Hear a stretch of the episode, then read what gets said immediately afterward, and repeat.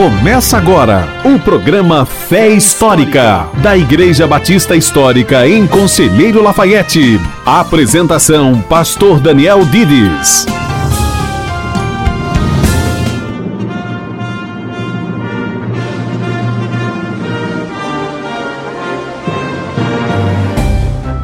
Bom dia, prezados ouvintes da Rádio Ativa FM. Bem-vindos ao programa Fé Histórica, o programa semanal da Igreja Batista Histórica em Conselheiro Lafayette. Eu sou o pastor Daniel Dides. Também está comigo aqui nos estúdios da rádio a minha esposa, Ini. Bom dia, Ini. Bom dia, é um prazer estar aqui de volta. Bem, nesses últimos programas temos falado sobre a soberania de Deus e hoje continuaremos a falar sobre este assunto, falando como Deus é soberano sobre as suas criaturas, que incluem os anjos e os seres humanos, porque Deus, afinal de contas, tem um plano para esse mundo e para toda a sua criação. Daniel, sendo que Deus tem um plano para a sua criação, é possível o plano de Deus dar errado? Não, de forma nenhuma. O plano de Deus nunca dá errado. Deus sempre cumpre o seu plano e nada acontece que faz com que que o plano de Deus desande.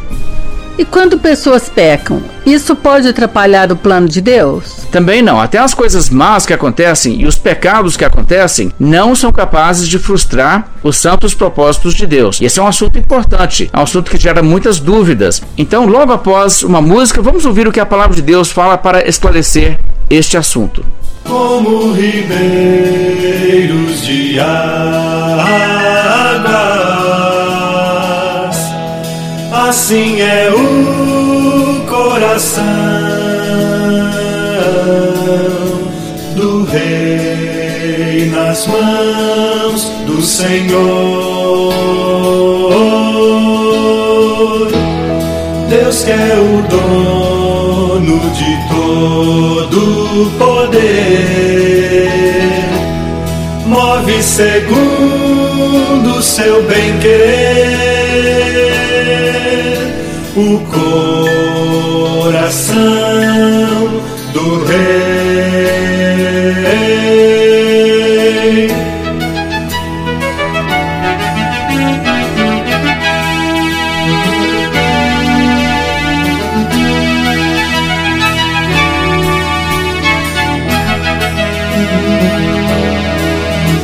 O coração do rei.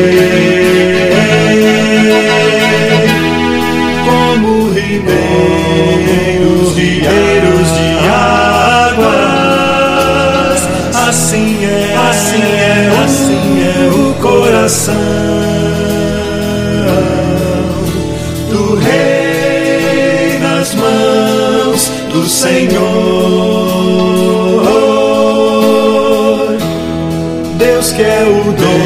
Deus de todo poder.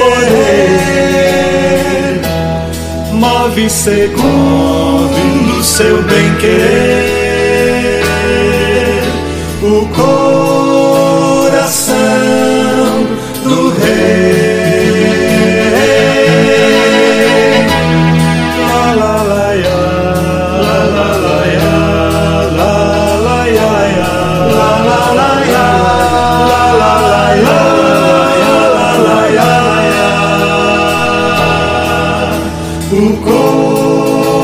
coração do rei. Lá, lá, lá, lá, lá, lá, lá, lá, lá, lá,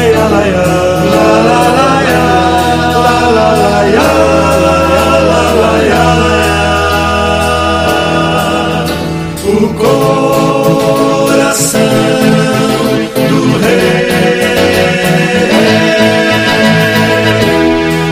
Você está ouvindo o programa Fé Histórica.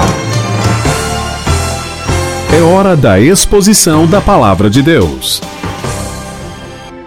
Provérbios 21, 30. Não há sabedoria, nem inteligência, nem mesmo conselho contra o Senhor. O cavalo prepara-se para o dia da batalha, mas a vitória vem do Senhor. 16, 33. A sorte se lança no regaço, mas do Senhor procede toda decisão. 19, 21. Muitos propósitos há no coração do homem, mas o desígnio do Senhor permanecerá. 16:1 O coração do homem pode fazer planos, mas a resposta certa dos lábios vem do Senhor. 16:9 O coração do homem traça o seu caminho, mas o Senhor lhe dirige os passos. 20 e 24 os passos do homem são dirigidos pelo Senhor. Como, pois, poderá o homem entender o seu caminho? 21, 1. Como ribeiros de águas, assim é o coração do rei nas mãos do Senhor. Este, segundo o seu querer, o inclina. 29, 6. Muitos buscam o favor daquele que governa, mas para o homem a justiça vem do Senhor. 16, 4. O Senhor fez todas as coisas para determinados fins, e até o perverso para o dia da calamidade. Esses textos todos falam sobre a soberania de Deus em algum aspecto. Então estamos examinando o que o livro de Provérbios nos ensina sobre essa doutrina da soberania de Deus. Esses textos deixam claro qual é a visão bíblica do mundo. A visão bíblica é que Deus é soberano e Ele é soberano sobre tudo. Nós já notamos algumas coisas a esse respeito. Já notamos que todas as coisas que existem são as coisas que Deus criou. Nada foi feito além daquilo que Deus criou. Tudo que existe foi feito por Ele, além dele próprio, que sempre existiu. E o Senhor, diz a Bíblia aqui, fez todas as coisas para determinados fins. Veja bem, não existe nada por acaso. Tudo que existe, existe por uma finalidade, conforme os propósitos de Deus. Então poderíamos expressar assim: existem aquelas coisas que desempenham um papel no grande plano divino. Consequentemente, também o plano de Deus nunca é frustrado. Essa é a ênfase do primeiro verso nessa lista, 21:30. Não há sabedoria, nem inteligência, nem mesmo conselho contra o Senhor. Ou seja, o que Deus deseja fazer, ele faz, ele cumpre, o propósito de Deus prevalece. Não existe como fazer um levante contra Deus e lhe frustrar os planos. Não existe como conspirar contra Deus e envolver a humanidade toda, os seres angelicais todos, seja lá o que for, e frustrar Deus em uma única questão. O plano de Deus sempre prevalece e contra Deus não adianta levantar diabo ou homem maligno. O plano de Deus prevalece. Por isso também, 19, 21 diz: Muitos propósitos há no coração do homem, mas o desígnio do Senhor permanecerá. Veja, os homens fazem planos, eles podem ter muitos planos. Mas enfim, o que prevalece é o que Deus tem como seu propósito, não o que o homem tem em seu propósito necessariamente. Então nós começamos a perceber alguma coisa aqui nessas passagens do controle que Deus exerce sobre toda a sua criação. Todos os eventos que sucedem, já falamos sobre isso, os eventos que acontecem no mundo natural, já estudamos sobre como Deus tem controle dos fenômenos da natureza, sejam do clima, do tempo, os animais, as plantas, aquilo que nós chamamos de atos fortuitos, as coisas que parecem acontecer por acaso e até mesmo acidentes. Essas coisas estão no controle de Deus e Deus conduz, e Deus dirige assim tudo o que acontece. E hoje nós vamos entrar em uma outra esfera da soberania de Deus, que é na verdade a mais destacada nessas passagens. Os irmãos podem observar que vários desses textos de Provérbios mostram, na verdade, que Deus é soberano sobre as ações e as decisões dos homens. Essa é a grande ênfase aqui, talvez porque essa seja a realidade mais difícil de se aceitar em relação à soberania de Deus. Podemos aceitar, talvez com uma certa facilidade, que Deus é soberano sobre a criação irracional, sobre as plantas, sobre os animais. Talvez aceitamos isso com uma certa facilidade, talvez com mais facilidade do que aceitamos a ideia de que Deus é soberano sobre as suas criaturas racionais, sobre os homens, enfim. E também nós vamos notar os anjos. Mas a verdade, irmãos, é que Deus, de fato, é soberano sobre todas as coisas, inclusive os homens e suas decisões. Veja os provérbios que destacam isso aqui, deixam isso bem claro. Eu vou citar novamente, acompanhem comigo, 19 e 21. Muitos propósitos há no coração do homem, ou seja, o homem pode ter seus planos, eu vou fazer assim, vou fazer assim e tal. Mas o desígnio do Senhor permanecerá. O propósito que Deus tem, isso é que vai se cumprir. 16.1 O coração do homem pode fazer planos, ele pode ter seus projetos, seus sonhos, o que ele resolve, eu vou fazer assim. Mas sempre isso é uma interrogação, né? Será que ele vai fazer mesmo? O verso conclui dizendo, mas a resposta certa dos lábios vem do Senhor. Isso é uma expressão para dizer o que de fato vai se cumprir. O que alguém pode realmente dizer é isso que vai se cumprir, a declaração correta do que se cumpre é o que vem do Senhor, o que Deus determina. E no mesmo capítulo, verso 9, 16, 9, o coração do homem traça o seu caminho. O homem planeja a sua vida, planeja eu vou fazer assim, assim, assim, eu vou agir assim, assim, assim, vou seguir essa religião ou aquela. Mas veja bem, o Senhor lhe dirige os passos. O Senhor lhe dirige os passos. Deus é soberano e Deus conduz as decisões humanas. 20, o verso 24. Os passos do homem são dirigidos pelo Senhor. Como, pois, poderá o homem entender o seu caminho? Veja essa pergunta. A ideia é que o homem não é nem capaz de entender às vezes por que, que ele faz o que ele faz. Ele faz o que ele faz, ele sabe que ele quer fazer o que ele faz, mas ele não sabe explicar por que, que ele quer fazer aquilo e por que, que as coisas são assim. Na verdade, é Deus que dirige os passos dos homens. Agora, essa verdade, irmãos, em si, é uma realidade muito profunda. E para abrir o nosso entendimento do que a Bíblia está dizendo aqui, de uma forma responsável, não de uma forma leviana, nós não podemos simplesmente dizer é assim, pronto, acabou. Nós temos que aprofundar um pouco nisso também e também vasculhar o restante das escrituras para trazer luz a isso, senão nós não faremos justiça a esses textos e por isso nós vamos ampliar o nosso estudo e olhar muito o que a Bíblia tem a dizer sobre isso para entendermos em que sentido isso acontece, porque veja bem as implicações disso. A implicação de o que nós acabamos de ler é o seguinte: se um homem anda na luz, caminha com Cristo, segue a Cristo, ama a Cristo e é salvo, podemos dizer, os passos do homem são dirigidos pelo Senhor. Não é verdade? Também temos que dizer que se uma pessoa endurece o seu coração e não quer saber de Cristo, também podemos dizer o coração do homem traça o seu caminho, mas o Senhor lhe dirige os passos. É verdade para os dois lados. A verdade, então, que nós entendemos aqui, tem que ser explanada de uma forma bíblica para evitarmos um mal entendido, evitarmos que alguém pense que simplesmente Deus está forçando as pessoas contra, vamos dizer assim, a sua vontade, porque a Bíblia não ensina isso, mas nós queremos explicar bem o que a Bíblia de fato ensina. Agora veja só, nós estamos falando então de criaturas racionais e é importante enfatizar, irmãos, que quando falamos do controle do governo soberano de Deus sobre as criaturas racionais, nós temos que entender que Deus continua sendo soberano, mas o modo que Deus age é compatível com as decisões das próprias pessoas. Todas as criaturas de Deus, inclusive as racionais, acabam servindo os propósitos de Deus. Até mesmo os homens perversos, até mesmo os demônios nada mais são, em um certo sentido, do que os agentes de Deus em executar seu plano. Agora, Deus tem dois tipos de servos, por assim dizer. Deus tem, por um lado, os que o servem conscientemente e alegremente, aqueles que o obedecem de boa vontade, porque Deus lhes deu uma ordem prescrita, eles querem assim agir, porque querem honrar e glorificar a Deus. E essas pessoas, os servos voluntários de Deus, desempenham a vontade de Deus. Agora também é verdade que, por outro lado, há pessoas que estão indiferentes a Deus, ou talvez até mesmo hostis a Deus, e estão agindo de uma forma contrária à palavra de Deus contrária à vontade revelada de Deus na Bíblia em relação à maneira que uma pessoa deve viver. Aqueles que desobedecem às ordens de Deus. Agora, essas pessoas também, mesmo agindo contra as prescrições de Deus, acabam cumprindo os santos desígnios de Deus em relação à sua própria vida em relação à vida do mundo. Eles podem até estar odiando a Deus e lutando para derrubar os propósitos de Deus, mas enfim, o que eles vão acabar fazendo é também a vontade de Deus, em outro sentido. Depois vamos falar sobre essa questão do que a Bíblia apresenta sobre a vontade de Deus. A Bíblia às vezes apresenta a vontade de Deus no sentido daquilo que é prescrito por Deus, e é isso que Deus quer que os homens façam. Existe também um sentido de que Deus tem um plano que se cumpre mesmo quando as pessoas não fazem aquilo que ele prescreve que se faça e chamado muitas vezes por teólogos a vontade secreta de Deus, isso vai ser um assunto para outro dia. Mas há essa realidade na Bíblia, que a vontade de Deus e o plano de Deus sempre se cumpre. Nós já notamos que a Bíblia diz no livro de Jó, Deus pode tudo e nenhum dos planos dele pode ser frustrado. Jó disse, nenhum dos teus planos podem ser frustrados. Então, como isso acontece? Bem, nós vamos explicar isso um pouco. A coisa funciona mais ou menos assim.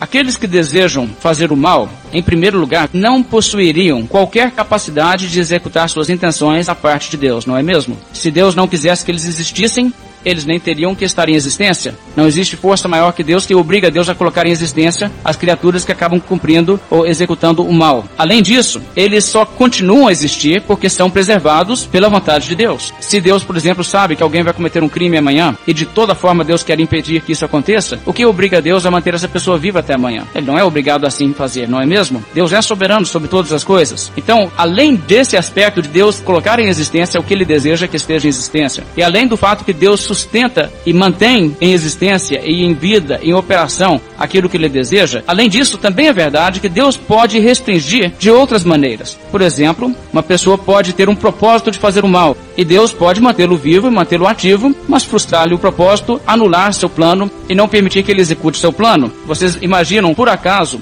que todo o mal que os homens têm vontade de fazer no mundo é executado? Não, claro que não. Muitos homens quiseram dominar o mundo inteiro e não puderam. Temos pessoas que estão sempre querendo praticar males, praticar grandes roubos, grandes assaltos e furtos e, e se enriquecer ilicitamente, que não conseguem executar seus projetos, não é mesmo? Deus põe termos na maldade humana também restringindo o homem, não lhe dando ocasião e poder para executar muitos dos planos maus que eles têm. E outra realidade também que devemos levar em conta é que Deus tem poder por meio de sua graça, de mudar o coração dos homens, mudar-lhes a disposição do coração, para que não desejem praticar o mal. Isso também Deus tem o poder de fazer. Deus pode atuar sobre o homem em graça para trazê-lo a uma disposição nova, uma disposição de servir a Deus, de agradar a Deus, de honrar a Deus e de não praticar o mal. E vamos depois explorar isso em maior detalhe. Por enquanto, eu vou só passando assim as ideias. Quando acontece a prática daquilo que é mal, isso acontece porque Deus escolheu não mudar o coração dessas pessoas e, além disso, Deus escolheu dar a capacidade e a oportunidade para que essas pessoas, ou mesmo esses demônios, forem seres espirituais, para que eles pratiquem aquilo que eles impiamente desejam. Mas observe então, como Deus tem o controle de todas essas realidades, Deus somente dá a ocasião para a manifestação de atos maus, de coisas más, naqueles casos em que de algum modo executar os maus intentos, os maus executando seus maus intentos, acabarão efetuando algo que está de acordo com o seu plano e que, enfim, será por ele transformado em bem. É assim que Deus atua e é assim que Deus governa. Somente nesses casos Deus admite que o mal seja de fato praticado ou efetuado. De forma que toda vez que o mal é praticado, nós podemos saber com certeza que esse ato está de conformidade com a vontade de Deus e o plano de Deus. Isso não é uma desculpa para quem pratica o mal, entenda bem, nós vamos explicar isso mais claramente. Mas os atos maus que são praticados livremente por homens pecadores ou por espíritos malignos são aqueles atos que vão contribuir para que o plano de Deus seja realizado. Em outras palavras, se Deus deseja, por exemplo, que uma cidade seja arrasada, e Deus deseja que haja essa calamidade, esse povo seja vítima de uma grande atrocidade. E ele planeja fazer isso por meio de um exército agressor.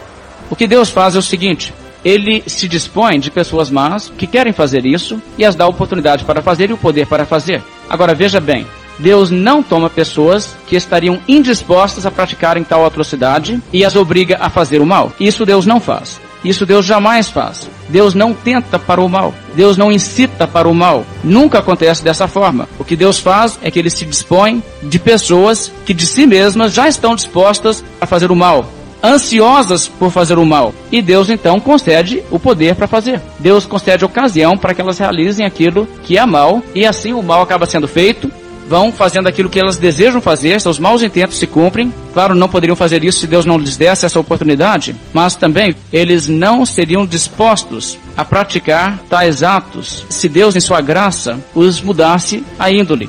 A sua índole perversa já existe, Deus deixa a situação persistir, Deus não muda, Deus não resgata, Deus não transforma e Deus ainda dá ocasião para que as pessoas mostrem e externem o mal que elas têm em si. Nesses casos, a responsabilidade humana é total. O homem que pratica o mal, pratica o mal não porque Deus o impulsiona, mas porque ele é mal.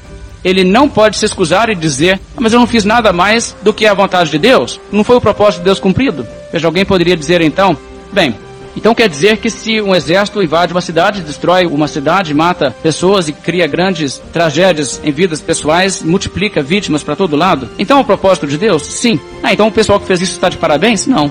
Absolutamente. De forma nenhuma. Na verdade, mesmo quando coisas assim acontecem, o mal é mal, o homem que faz, faz de mal que ele é. Deus não é o autor do mal, Deus simplesmente ocasiona a situação, deixa as pessoas agirem livremente, mas depois Deus cobra. Veja o que Paulo diz aos Romanos, em Romanos 3. Nós temos que entender claramente, irmãos, que o mal continua sendo mal mesmo sendo praticado dentro de um mundo onde Deus é soberano. O fato é que Deus poderia impedir e não impede, não significa que deixa de ser mal. É mal. O mal é mal. Então em Romanos 3, Paulo lida com essa questão e ele diz o seguinte, Romanos 3 no verso 5, Mas se a nossa injustiça traz a lume a justiça de Deus, que diremos? Porventura será Deus injusto por aplicar a sua ira? Falo como homem. Certo que não. Do contrário, como julgará Deus o mundo? Veja que para Paulo é axiomático que o juízo final haverá. Isso é certo haverá condenação do pecado, isso nem se deve questionar. Deus vai julgar o mundo, sendo que sabemos isso como premissa básica, sabemos também o seguinte: o que o homem faz que é mal será motivo de sua condenação, mesmo que de alguma forma Deus utilize isso para o seu plano. Então veja o que ele está dizendo aqui. Se a nossa injustiça, nós fazemos uma coisa errada, e Deus vem e mostra-se justo. como Deus se mostra justo? Bem, Deus se mostra justo castigando, não é? Deus castiga, ele diz: você fez isso, quem faz isso merece isso, então toma. E a justiça de Deus é exaltada. E se pode admirar a santidade de Deus, o fato que Deus é contra o mal, contra o pecado, isso é atributo de Deus que se torna exaltado por essa circunstância. E o que nós vamos dizer então? Ah, mas então o homem estava colaborando com Deus, não é? Colaborou com Deus, ajudou a trazer à tona a justiça de Deus. Então, eu acho que você não devia punir o homem. Absolutamente não. Veja, é isso que Paulo está dizendo. De fato, a condenação é justa. Observe o verso 7, como ele prossegue o mesmo pensamento em relação à mentira. Se por causa da minha mentira fica em relevo a verdade de Deus para a sua glória, por que sou eu ainda condenado como pecador? E por que não dizemos, como alguns caluniosamente afirmam que o fazemos, pratiquemos males para que venham bens? A condenação destes é justa. Observe, irmãos, que Paulo, assim como nós aqui nesse púlpito, pregava uma mensagem que era caluniada por pessoas, que as pessoas diziam, a implicação do que eles estão dizendo é que se pode fazer o mal porque o mal resulta em bem, então vai lá, faz o mal. Não é assim que as pessoas caluniam quando nós pregamos a soberania de Deus, que Deus é soberano sobre tudo? E Paulo viveu esse mesmo problema porque ele pregava essa mesma doutrina. As pessoas caluniosamente falavam o seguinte, essa mensagem de Paulo, que Deus governa tudo, que Deus é soberano, que até o mal, quando ele é praticado, encaixa com o plano de Deus, cumpre a vontade de Deus, então a implicação natural disso é pratiquemos males para que venham bens. Tudo que eu der conta de fazer de mal vai trazer glória para Deus, não é? Ah, então vou fazer o mal e Deus vai ser honrado. Veja o cinismo dessas pessoas. Agora, de fato, irmãos, o que você nota é o seguinte: de fato, se uma pessoa resolver praticar o mal e ela der conta de praticar o mal, porque Deus não impede, isso indica, irmãos, de fato, que de alguma forma isso trará glória a Deus. Mas também significa que ela será condenada por praticar o mal. Ela não estará isenta disso, porque a sua responsabilidade continua sendo completa. E não adianta protestar desta forma, porque Paulo conclui dizendo a condenação destes é justa. A condenação é merecida. Quem pratica o mal terá que prestar contas a Deus por isso e receber justo juízo pelo seu ato. Agora, tendo entendido isso, irmãos, veja o que Jesus disse em Mateus 26. O caso de Judas é um exemplo clássico do princípio que nós estamos falando. Judas colaborou com o plano de Deus e fez um papel vital no plano de Deus. Ele traiu Jesus. Importante o que ele fez. Sem ele ter feito isso, não teria cumprido as escrituras do Velho Testamento. A questão do amigo ser aquele que traía Jesus, levantar contra ele o calcanhar, como diz a Bíblia. A questão das 30 moedas de prata profetizadas. Todas essas coisas que eram detalhes das escrituras se cumpriram na pessoa de Judas. Então, de fato, o que Judas fez cumpriu a escritura e, aliás, colaborou também para que o Salvador fosse crucificado e assim a redenção dos eleitos fosse consumada. Agora veja então, Judas colaborou com o plano de Deus. Judas ganha parabéns por isso? Veja em Mateus 26, o verso 24. Veja o que Jesus disse aqui, isso é muito profundo, irmãos. 26, 24. O filho do homem vai, como está escrito a seu respeito. Mas ai daquele por intermédio de quem o filho do homem está sendo traído. Melhor lhe fora não haver nascido. É muito sério o que Jesus diz aqui. O filho do homem vai, conforme está escrito a seu respeito, cumprindo a profecia bíblica. Mas isso não significa que o que Judas fez foi em si bom. Deus usa do que é mal, inerentemente mal, para produzir resultados bons. Mas não torna o mal em bom. O resultado que Deus extrai disso é bom. Mas o mal em si é mal e, portanto, é punível e é punido. O que Jesus está nos mostrando, irmãos, é que Judas agiu de uma forma pecaminosa. O que ele fez em relação a trair Jesus foi uma traição vil. Foi por ganância, foi uma revolta contra a pessoa de Cristo, uma decepção por não ter lucrado como ele achava que deveria ter lucrado por ser um seguidor desse homem que se declarava o Messias de Israel. E ele estava frustrado, quase com um espírito de vingança contra Cristo, e vai fazer dessa forma e cair fora e lucrar alguma coisa, nem que seja apenas 30 moedas de prata. O que ele fez é condenável e é, de fato, horrível. E por isso o que ele fez é motivo de sua condenação. Agora, entenda, irmãos, que quando Deus tem um plano, e o plano de Deus envolve que alguém faça alguma coisa errada, como nesse caso, alguém tem que trair Jesus, exatamente por causa da soberania de Deus, nunca faltará um agente para executar o plano de Deus. Sempre haverá alguém disposto e Deus nunca terá que injetar malícia no coração de alguém para arranjar alguém disposto a fazer. Sempre haverá alguém ali voluntário, pronto a fazer, ansioso para fazer o mal como Judas. Judas estava ali, Judas estava disposto a fazer isso, Judas quis fazer isso, Deus não empurrou Judas a agir assim. Na verdade, Judas agiu assim porque ele quis, mas em sua soberania, Deus colocou Judas no lugar certo, na hora certa, para agir conforme o seu plano. Em João 13, Jesus disse o seguinte no verso 18: Não falo a respeito de vós todos em relação a estar limpos, pois eu conheço aqueles que escolhi. É antes para que se cumpra a escritura: aquele que come do meu pão levantou contra mim o seu calcanhar. A Bíblia está indicando, irmão. Jesus diz: Eu sei quem escolhi. Outra vez ele disse: Não vos escolhi eu em número de doze, João 6, porém um de vós é diabo. E Jesus estava dizendo o seguinte: Um destes doze que foi escolhido para ser apóstolo foi escolhido não porque ele era sincero, mas exatamente porque ele era insincero, porque Deus queria ali uma pessoa no lugar certo para cumprir esse papel e Judas foi escolhido para isso. Agora Judas não foi forçado a agir assim, mas ele foi escolhido para agir assim porque Deus sabia que ele estaria disposto a fazer e então Assim como toda vez que acontece alguma coisa má que cumpre o plano de Deus, Deus traz à existência aquilo que ele deseja, na quantidade e na qualidade que deseja, e o situa na sua criação, de modo que no momento certo, no lugar certo, eles estarão prontos a executar seus próprios maus intentos e cumprir o plano divino. Por isso, irmãos, Deus, querendo um traidor no meio dos discípulos, Jesus escolheu Judas, colocando uma pessoa de sua índole no lugar certo para cumprir a escritura. Agora, Judas agiu livremente. Judas fez o que ele quis. Ele não foi impulsionado por nenhuma força externa agir assim. Sim, a Bíblia diz que o diabo entrou em Judas, mas isso é claro, já ele dando lugar, ele buscando também agir de uma forma maligna. O que acontece a essa altura, irmãos, é exatamente o que Judas quis realmente fazer. Então, sendo assim, entendemos que assim como Judas, todos os outros que cumprem atos maus e acabam executando o plano divino de alguma forma, agem voluntariamente e por isso são responsáveis. Outro exemplo semelhante é o exemplo de Faraó. Lembra o que Paulo diz em relação a Faraó, Romanos 9? Porque a Escritura diz a Faraó: Por isso mesmo te levantei, para mostrar em ti o meu poder e para que o meu nome seja anunciado por toda a terra. O que a Bíblia está dizendo, irmãos, é muito interessante porque Deus poderia ter colocado no poder quem ele quisesse, não é? Deus fez este homem ser faraó, porque este homem era um homem particularmente teimoso e vil e duro de coração, e Deus queria um homem exatamente como ele no poder, porque se fosse um homem mais mole, ele teria quebrado, se quebrantado com umas três pragas no Egito, e Deus não tinha feito dez, Deus queria dez. Deus queria também o um incidente no Mar Vermelho e afogar o exército egípcio. Então Deus arranjou um faraó perfeito para o perfil colocou esse homem no papel de faraó, no rei do Egito naquela época, esse homem teimoso, duro de coração, endureceu seu coração, Deus também lhe endureceu o coração, e o que acontece? O efeito que Deus quis. E o nome de Deus foi glorificado e anunciado por toda a terra. Entende como as coisas são? Mas novamente, Faraó age livremente, por isso cada pecado por ele cometido é também um pecado pelo qual ele é culpado e terá que dar contas a seu Criador. O ser humano, irmãos, conforme a Bíblia, não é uma máquina. Ele não é um ser sem responsabilidade moral. Ele é de responsabilidade moral. Essa é a declaração também de nossa confissão de fé. Os irmãos devem reconhecer essas palavras. Deixe-me ler o que está em nossa confissão de fé.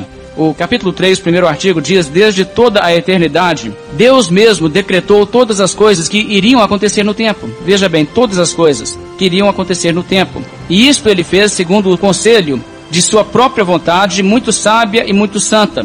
Fê-lo, porém, de um modo em que Deus em nenhum sentido é o autor do pecado, nem se torna corresponsável pelo pecado, nem faz violência à vontade de suas criaturas, nem impede a livre ação das causas secundárias ou contingentes. Pelo contrário, essas causas secundárias são confirmadas em tudo isso aparece a sabedoria de Deus em dispor todas as coisas e o seu poder e fidelidade em fazer cumprir seu decreto. Então essas palavras, irmãos, nos trazem exatamente o sentido do que estamos dizendo aqui.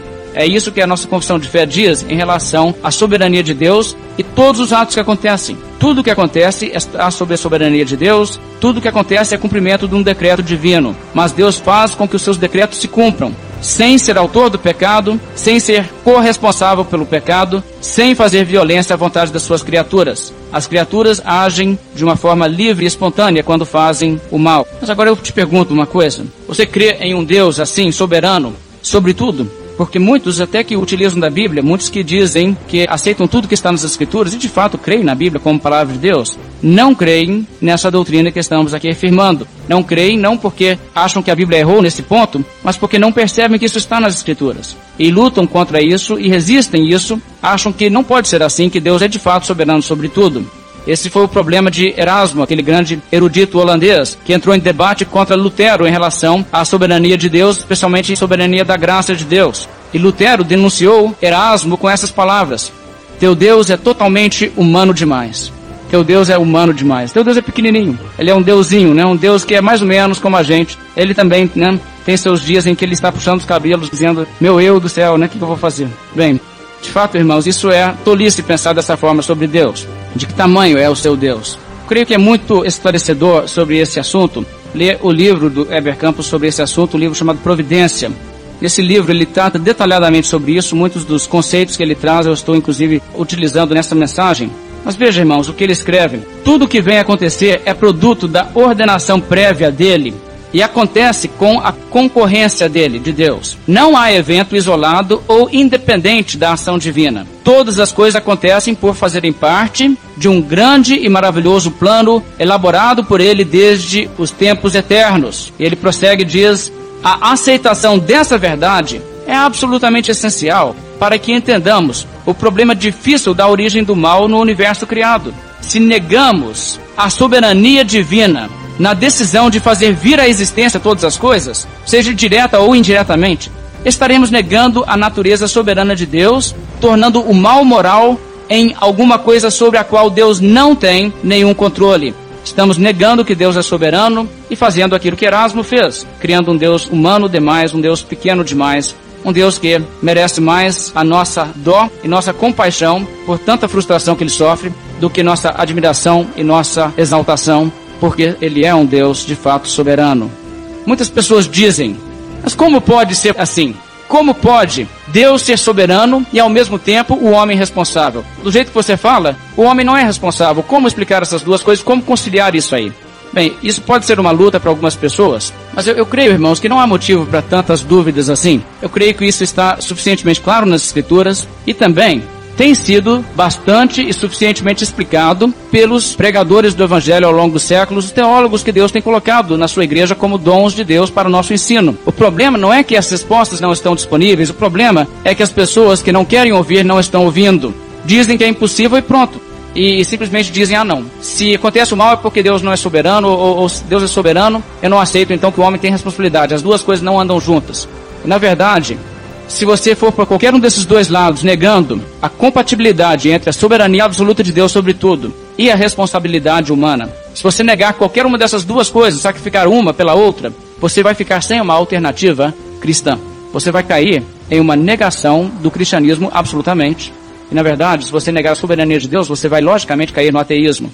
Se você negar a responsabilidade humana, você vai também negar o ensino bíblico das Escrituras, que leva a consequência até a negar as coisas mais fundamentais da fé, como o juízo final. Mas então, como conciliar essas coisas? Deixe-me prosseguir e explicar melhor.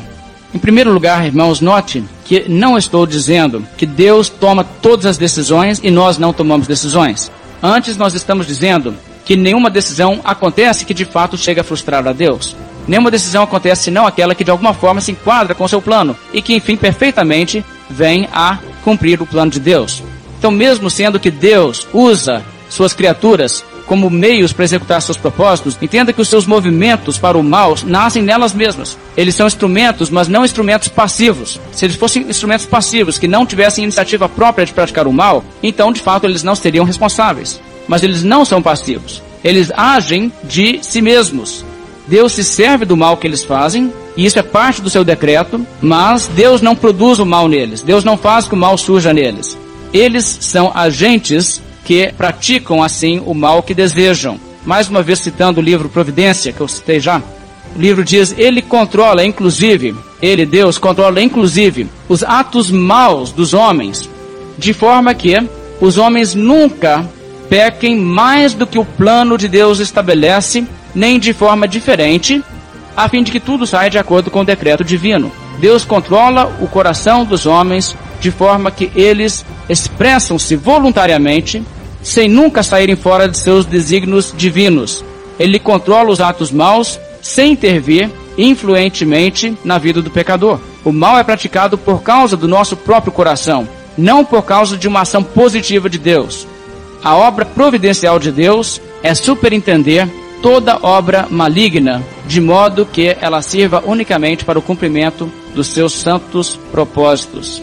Espero que os irmãos tenham entendido bem. Deus não instiga a pessoa a praticar o mal, Deus não injeta mal em alguém que não tenha já uma índole para fazer o mal. nos atos bons que as pessoas praticam, aí sim, Deus positivamente age e desperta santos interesses, santos desejos nos seres humanos e além disso os capacita a fazer o bem, e isso não vem deles. Isso vem de Deus de uma forma que Deus age sobre os homens. Mas nos atos maus, as criaturas recebem poder para atuar, e nesse sentido, Deus está agindo sobre eles, mas não no sentido de Deus influenciá-los para o mal. Não no sentido de Deus os levar a praticar o que eles não fariam naturalmente ou não desejariam fazer.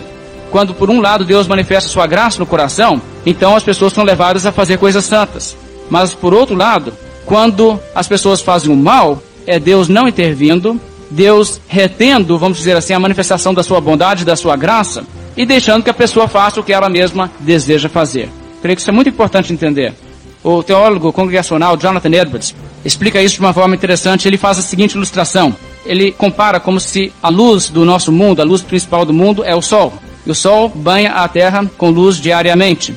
E ele dá o seguinte exemplo. Se o Sol parasse de brilhar, ou se o Sol se deslocasse para outra galáxia e nos deixasse no escuro, nós poderíamos dizer que nós ficamos no escuro e a culpa é do Sol, no certo sentido, mas a culpa no sentido negativo e não no sentido positivo.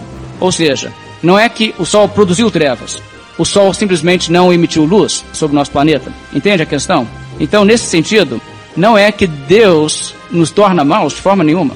Quando os homens fazem o mal, a questão é simplesmente que Deus não está derramando graça que ele poderia derramar para levar os homens a não praticar o mal. Ele dá a ocasião e deixa que os homens manifestem aquilo que eles têm em si. Agora veja em Mateus 18, uma verdade muito importante em relação a isso, semelhante ao que nós já citamos no caso de Judas. Entenda bem, irmãos, e fique claro que Deus nunca comete pecado e Deus também nunca aprova o pecado. Mesmo que venha a cumprir um plano de Deus, mesmo que venha, por assim dizer, a calhar em algum propósito de Deus, como a traição de Judas, não significa que o pecado não é mau e que não trará ao homem castigo. Em Mateus 18, verso 7, veja o que Jesus diz aqui, isso é muito importante. Ai do mundo por causa dos escândalos, porque é inevitável que venham escândalos. Mas ai do homem pelo qual vem o escândalo. Portanto, se a tua mão ou teu pé te faz tropeçar, corta-o e lança-o fora de ti. Melhor é entrares na vida manco ou aleijado do que tendo duas mãos ou dois pés seres lançado no fogo eterno. É evidente, irmãos, que cortar pés e mãos não cura o coração do pecado, mas você vê o extremo a que Jesus quer mostrar, o grau em que nós devemos lidar com o pecado para tirar o pecado de nossa vida. Porque é muito sério a consequência do pecado. Verso 9, ele prossegue e ainda diz: Se um dos teus olhos te faz tropeçar, arranca-o e lança-o fora de ti. Melhor é entrares na vida com um só dos teus olhos do que tendo dois, seres lançado no inferno de fogo. E vocês percebem então, irmãos, o que está sendo dito aqui. Sim, pelo decreto de Deus, o mal se manifesta nesse mundo. É inevitável que venham escândalos, mas ai do mundo por causa dos escândalos. Ai do homem pelo qual vem o escândalo. Essa pessoa será condenada, porque, como diz Paulo, a condenação destes é justa. Então nunca infira que o homem pode praticar o mal e não ser culpado por isso, porque afinal de contas Deus sempre vai tirar ali o seu propósito do meio de tudo isso. Bem, eu tendo dito tudo isso, nós temos que resumir isso aqui e entrar em alguns textos bíblicos, porque esses conceitos que eu estou passando são tão evidenciados biblicamente, há tantas e tantas passagens, eu creio que faz justiça ao texto, ao assunto, examinarmos e olhar o que a Bíblia está nos dizendo. Porque uma pessoa pode não gostar dessa explicação, mas ela não poderá negar que a Bíblia retrata a coisa assim. Nós vamos olhar isso e eu vou dar aos irmãos exemplos de sobra para que vocês vejam que isso não é um assunto de uma passagem obscura aqui lá em Romanos, né, ou lá no Apocalipse. Não, irmãos, isso é o teor da Bíblia de Gênesis a Apocalipse, que Deus é soberano sobre tudo, mesmo quando existe o mal. E não justifica quem pratica o mal, mas continua sendo verdade que o homem é responsável e ainda assim Deus é soberano e cumpre os seus decretos. Vamos notar em Daniel, no capítulo 4, os irmãos vão perceber que isso é tão fortemente, tão abundantemente ensinado nas Escrituras, que é de se surpreender que pessoas relutem contra isso e ainda façam uso da Bíblia. É evidente que pessoas estão lendo a Bíblia com preconceitos e não estão deixando que a Bíblia os ensine. Há pessoas que conhecem a Bíblia, até conhecem muito, têm lido muito a Bíblia, mas nessa questão nunca atinaram para essa verdade, eu creio que vocês vão observar que essas pessoas não estão atentando realmente para o que estão lendo, porque a Bíblia é bem clara em relação a isso. Em Daniel capítulo 4, verso 35, veja o que a Bíblia diz aqui. Todos os moradores da terra são por ele, por Deus, reputados em nada e segundo a sua vontade. Segundo a sua vontade, ele opera com o exército do céu e os moradores da terra. Não há quem lhe possa deter a mão nem lhe dizer que fazes. Agora note o que é dito aqui pelo profeta Daniel.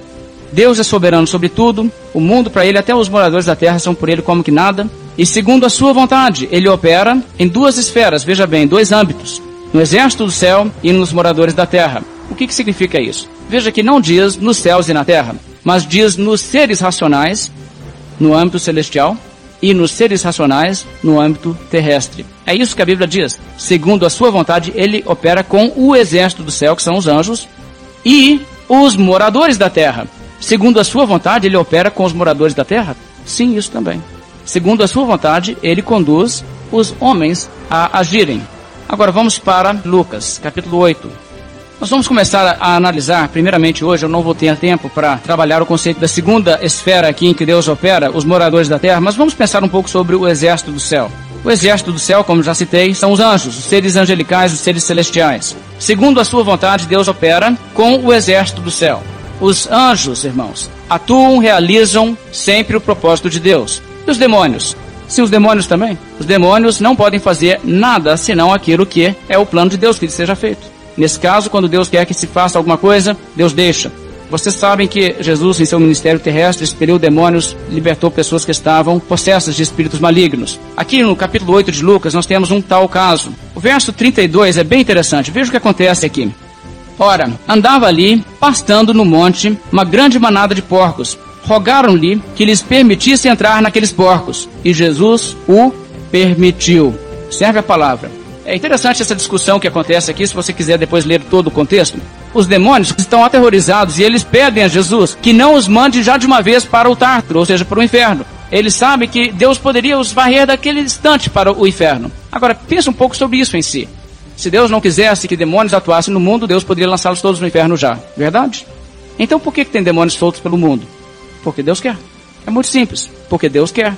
Alguma coisa está cumprindo o propósito de Deus mesmo no meio de toda essa confusão que os demônios estão semeando pelo mundo.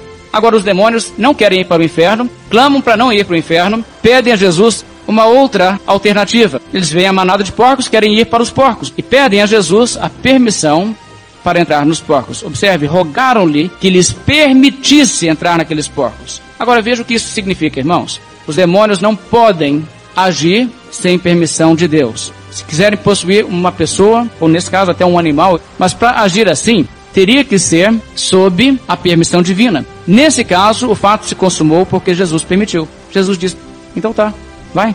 E foram e causaram dano para a propriedade dos homens. Os homens perderam né, aquela manada de porcos porque os porcos se destruíram sob o domínio dos demônios. Mas irmãos, o que acontece aqui só aconteceu, os demônios só puderam agir assim porque Jesus disse: então vai, pode ir.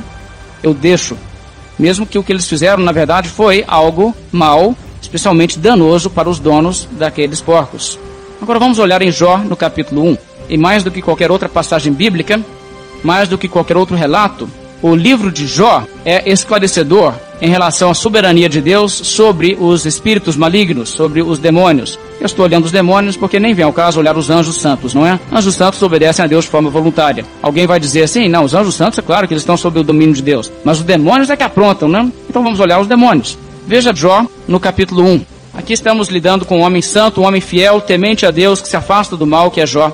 Verso 6 do capítulo 1, a Bíblia diz: Num dia em que os filhos de Deus vieram apresentar-se perante o Senhor, veio também Satanás entre eles. Então perguntou o Senhor a Satanás: De onde vens? Satanás respondeu ao Senhor e disse: De rodear a terra e passear por ela. Perguntou ainda o Senhor a Satanás: Observaste o meu servo Jó?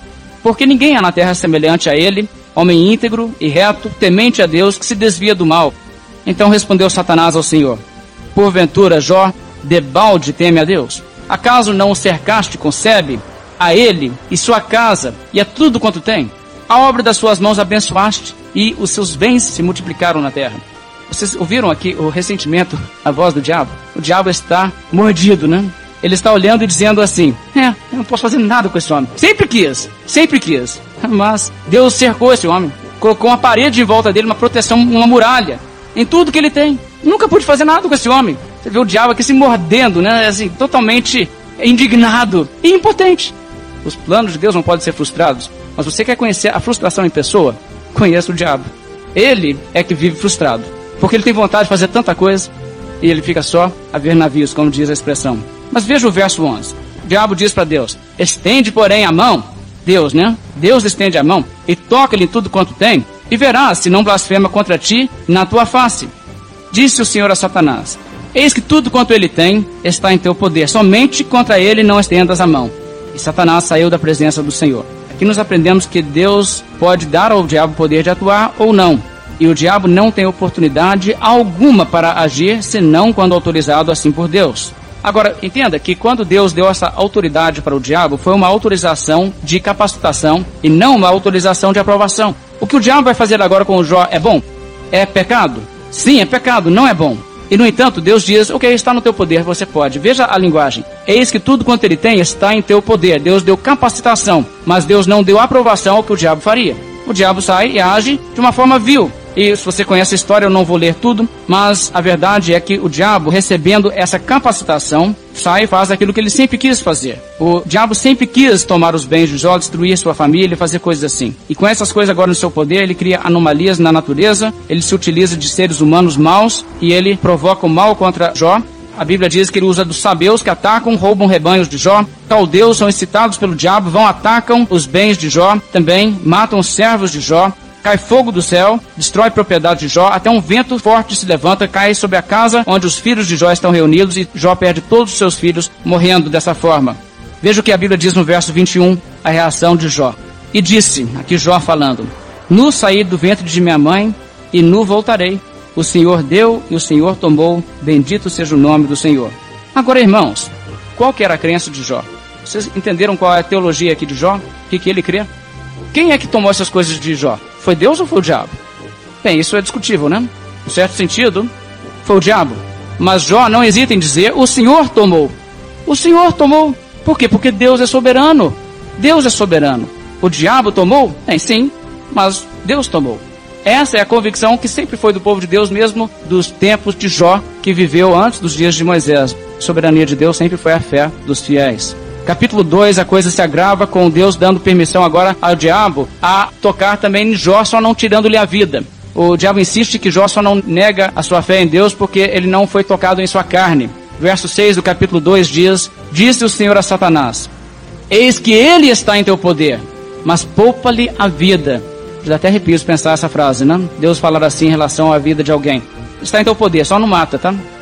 De novo, Deus dá essa autoridade, essa capacitação ao diabo, e ele sai para agir dessa forma e ele coloca Jó numa condição horrível, irreconhecível. Feridas da cabeça à planta do pé, não consegue ficar nem de pé nem se sentar sem estar sobre uma ferida para apoiar o seu peso. Jó está tão desfigurado que não é reconhecido pelos seus amigos. E Jó sofre assim e fica nessa condição por meses, porque o diabo recebe poder de fazer isso. Agora, o que o diabo está fazendo é bom, por acaso? O diabo está fazendo mal a Jó. E o diabo certamente terá também que ser castigado por esse ato. No entanto, não tenha dúvida, irmãos. Mesmo assim, ele só tem poder de agir assim porque Deus coloca esse poder em suas mãos. Bem, o verso 10, veja como Jó fala com sua esposa, que desespera da vida dessa altura. Jó diz: Falas como qualquer doida. Temos recebido o bem de Deus e não receberíamos também o mal? Em tudo isto não pecou Jó com seus lábios. Agora veja, irmãos, a fé de Jó. Isso é fé verdadeira. Ele confiava em Deus, ele não estava mudando sua postura devido ao fato de estar sofrendo. Mas ele diz o seguinte: Isso veio de Deus. Nós recebemos bem de Deus, Deus nos deu saúde muitos anos, nos deu muitos bens, muitas alegrias, agora estamos sofrendo. Veio de Deus. Fazer o quê? Deus é Deus. Ele faz o que ele quiser. Ele não pecou. Veja, temos recebido o bem de Deus e não receberíamos também o mal. O próprio Jó reconhece que tudo isso de mal que lhe vinha, vinha também por decreto de Deus. Vinha por decreto de Deus. Então, irmãos, vocês percebem aqui uma lição muito importante, lição que nós não podemos ignorar. O diabo não está em poder de agir no mundo como quer e bem entende. O diabo está sob limites, limites impostos por Deus, que é soberano. O diabo não é soberano. Deus é soberano. E O diabo age no mundo quando é da vontade de Deus que ele acha. Então, o que Deus quer que ele faça, Deus diz: Isso aí está no seu poder, pode fazer. E o diabo vai lá e faz. Agora entenda uma coisa: o diabo é mau, tão mau, que se ele pudesse fazer tudo o que ele deseja, ele subverteria todos os planos de Deus e destruiria tudo que existe de bom. Ele só não faz mais mal do que está fazendo por um motivo. E não é porque crentes estão fazendo batalha espiritual. É porque Deus não deixa. Não depende do que o homem resolve, não depende do que o diabo resolve, depende do que Deus resolve. Deus põe os limites. E se o diabo pudesse, ele criaria muito mais infelicidade no mundo, muito mais incredulidade. O diabo, se pudesse, causaria toda espécie de coisas por aí. Agora, sabe de uma coisa que é impressionante para mim? É que uma coisa tão clara assim na Bíblia, e semana que vem nós vamos voltar a olhar isso em maior detalhe. Coisas tão claras assim na Bíblia. Tem crentes por aí com medo do diabo, preocupados. É, mas o diabo, sabe, existe um sentido em que a Bíblia diz o diabo anda em derredor como ladrão procurando a quem devorar, fique sóbrio, vigilante. Sim, mas tem gente que preocupa, tipo assim, mas se o diabo atacar e arrasar meus bens, minha propriedade, minha saúde, minha vida? Entenda uma coisa, Deus é soberano. Se Deus quiser que aconteça essas coisas na sua vida, como ele quis fazer com Jó, essas coisas poderão acontecer. Se acontecer, você diz, recebi o bem de Deus, não vou receber o mal também? É normal, ok? Mas se Deus não quiser, o diabo pode gritar, espernear e passar mal, ter febre, engolir fôlego, o que quiser. E daí? Eu me impressiono, irmãos, com a futilidade das crendices que estão por aí. Há tanta superstição, pessoas preocupadas. Tem gente que nem faz oração em voz alta. Porque eles falam assim, não, que o diabo vai ouvir. Aí eu não quero que o diabo saiba meus planos. Quanto mais informação o inimigo tiver. Irmãos, crendice, superstição, ignorância. Se o diabo soubesse tudo que ele não sabe, eu não estou convencido também, se você orar em silêncio, que ele não tem uma boa noção do que, que você está pedindo. Mas se o diabo soubesse tudo, e daí? Ele só poderia agir em cima daquilo que Deus deixa. Então vamos acordar para as implicações do que a Bíblia ensina e viver à luz da realidade da palavra de Deus. E para de preocupar com o diabo e temer o diabo. Sirva a Deus, ama a Deus e saiba que Deus é soberano. Bem, com isso estamos encerrando o nosso programa desta manhã e vamos encerrar fazendo um convite a você que nos ouve a visitar a nossa igreja. Nossa igreja em Conselheiro Lafayette fica na rua José Coelho, no número 600. O bairro é Jardim Cachoeira. Nossas reuniões no domingo são 9h30 e 19h30. E para os ouvintes que estão mais perto de Congonhas, convidamos para visitar a nossa congregação que se encontra na rua São João Del Rei, 177. As reuniões são aos domingos às 19 horas. Congonhas, bairro Cristo Rei. E nós temos uma congregação também na cidade de São João Del Rei e é localizada na rua Tomé Portes Del Rei, números 438. No domingo, as reuniões em São João Del Rei são 9 horas da manhã. Convidamos também para para que vocês façam uma visita ao nosso site, é batistahistórica.org.br. Inclusive no site você encontra as mensagens que são pregadas na rádio, elas estão disponíveis no nosso site. E nós temos um canal no YouTube onde você pode também assistir a pregação que acontece em nossa igreja. Você pode procurar por Igreja Batista Histórica Pastor Daniel e você nos encontrará ali também. Nas quartas-feiras, oferecemos em nossa igreja um curso de teologia. Esse curso é dividido em etapas mensais e é uma ótima oportunidade para você que se interessa por teologia e gostaria de aprofundar o seu conhecimento nesta área. O horário é 19 horas nas quartas-feiras na sede em Lafayette. E em Lafayette nós temos reuniões também na igreja nas quintas-feiras, é uma reunião de oração e estudo bíblico. O nosso horário nas quintas-feiras é 19h30. Nós vamos então encerrando por aqui hoje. Fique na bênção do Senhor Jesus Cristo e até o próximo sábado para o próximo programa Fé Histórica. A Igreja Batista Histórica apresentou Fé Histórica, um programa da Igreja Batista Histórica de Conselheiro Lafayette. De volta no próximo sábado às dez e meia da manhã, aqui na Ativa FM.